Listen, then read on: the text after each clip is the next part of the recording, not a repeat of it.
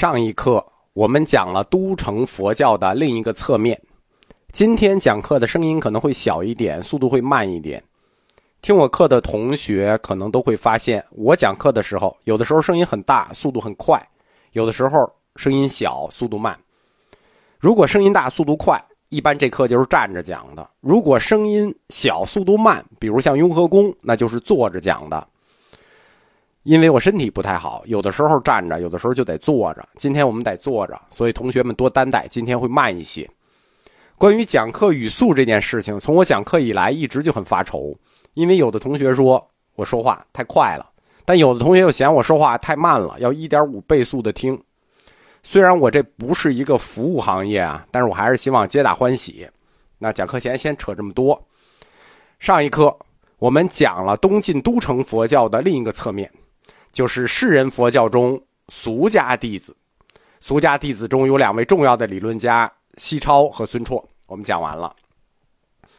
东晋的都城很快就要迎来他最后的时光，居士皇帝晋孝武帝，他执政的最后十年，以及继位的晋安帝执政的最初几年，司马家族在告别了政坛将近一百年之后，他们又回到了政坛的中央。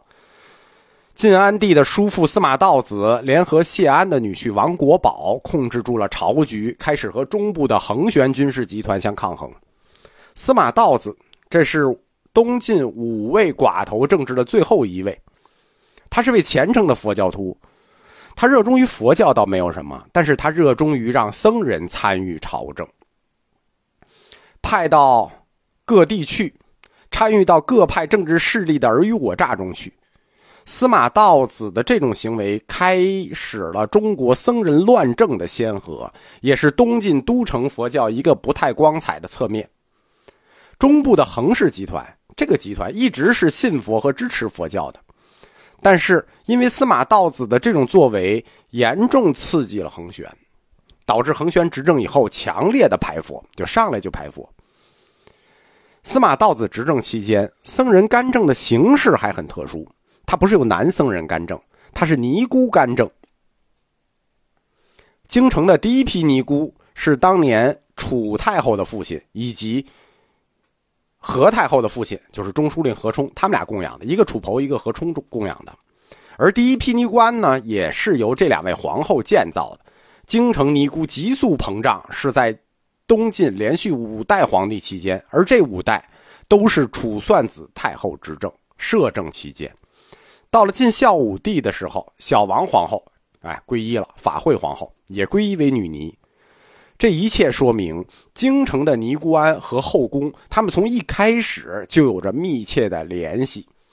我们前面有一课讲过，就修家可修国则不可那一课里说过，东晋末年因为两位皇后宠幸尼姑的原因，酿成了几十年后的大祸。这场大祸就是这场，在南京城。有一位身世不明的尼姑，来历不明，她叫妙音，深得楚太后和司马道子的宠信，专门为她修建了一个叫做简静寺。这位妙音尼姑深度参与了东晋末年的所有政治斗争，比如晋孝武帝、晋安帝两朝的派系斗争，并且起了重要的作用，而且最终影响了中国历史的走向。王氏集团。通过收买妙音尼打击横氏，横氏反过来通过他打击王氏，同时又收买他挑拨司马氏之间的关系。妙音尼还挺独特，他谁都帮，看谁出的价钱大。你让我出卖朋友可以，但是得加钱。恒选最后出了最大的价钱，通过妙音挑拨了荆州。将军王公和太守殷氏之间的关系，导致荆州内斗，借机吞并了荆州，控制了整个中部地区，然后又通过妙音分裂了司马道子集团。横玄和朝廷的矛盾由此激化，战争一触即发。一触即发之际，妙音尼又安抚住了横玄，同时也说服了司马道子，承认横玄在东晋西部省份的合法地位。东晋政坛又恢复了平静，这个妙音尼还真的不是一般的能干。东晋帝国它分成东西两部分，表面相安无事啊。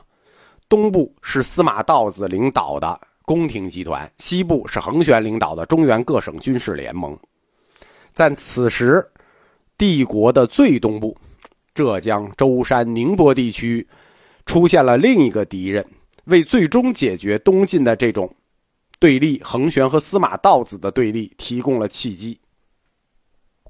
在公元三百八十年，杭州地区来了一位琅琊道士，哎，王氏老家来的，叫孙泰。这个人短时间就吸引了大量的信徒。被郡守作为一个神人推荐给了晋孝武帝。东晋的大氏族，包括皇帝，他们同时宠信佛道，就是佛道都信啊。道教神人来了，我们也信。于是就封这个孙泰为新安县太守。新安县是哪儿啊？就是浙江的淳安县。孙泰就在新安县建立了一个叫长生人的道教组织。这个长生人组织是一个半宗教半军事化的团体。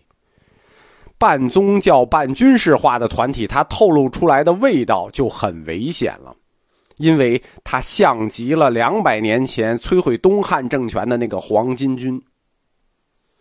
公元三百九十三年，朝廷的军队和江陵横玄的军队以及荆州王宫的军队形成对峙。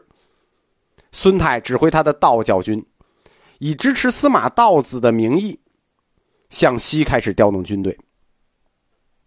马屁拍到了马腿上，他从最东部调动军队，就引起了司马道子的疑心，怀疑他训练这么一个独特的准军事化组织，其背后真正的目的到什么？到底是什么？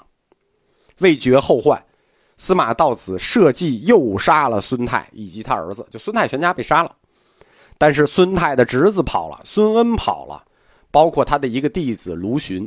这个卢循是东晋的有名望的大氏族，有钱有势，那带着家就跑了。这一氏族，他们就逃往了舟山群岛，组织教众，发动了长生人起义，乘船沿长江攻入大陆，直逼都城。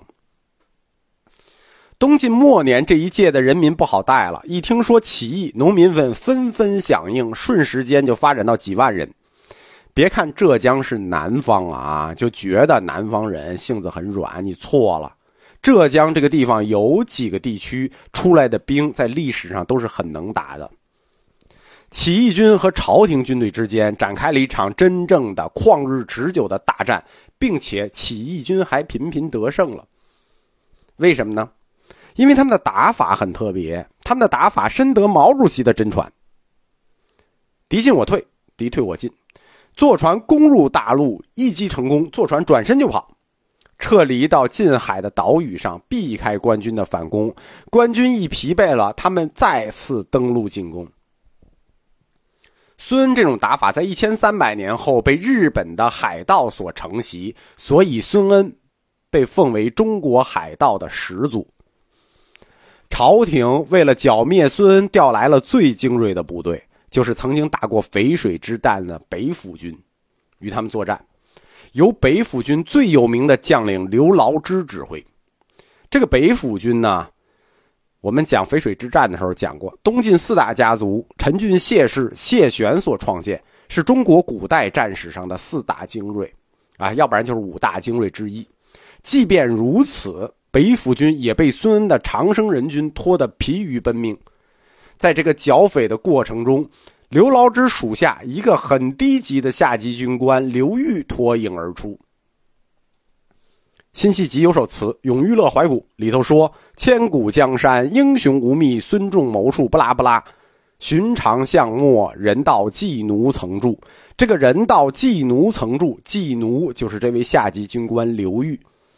两百年后，他将结束东晋王朝，建立刘宋。成为南朝第一帝，由此正式拉开中国南北朝的序幕。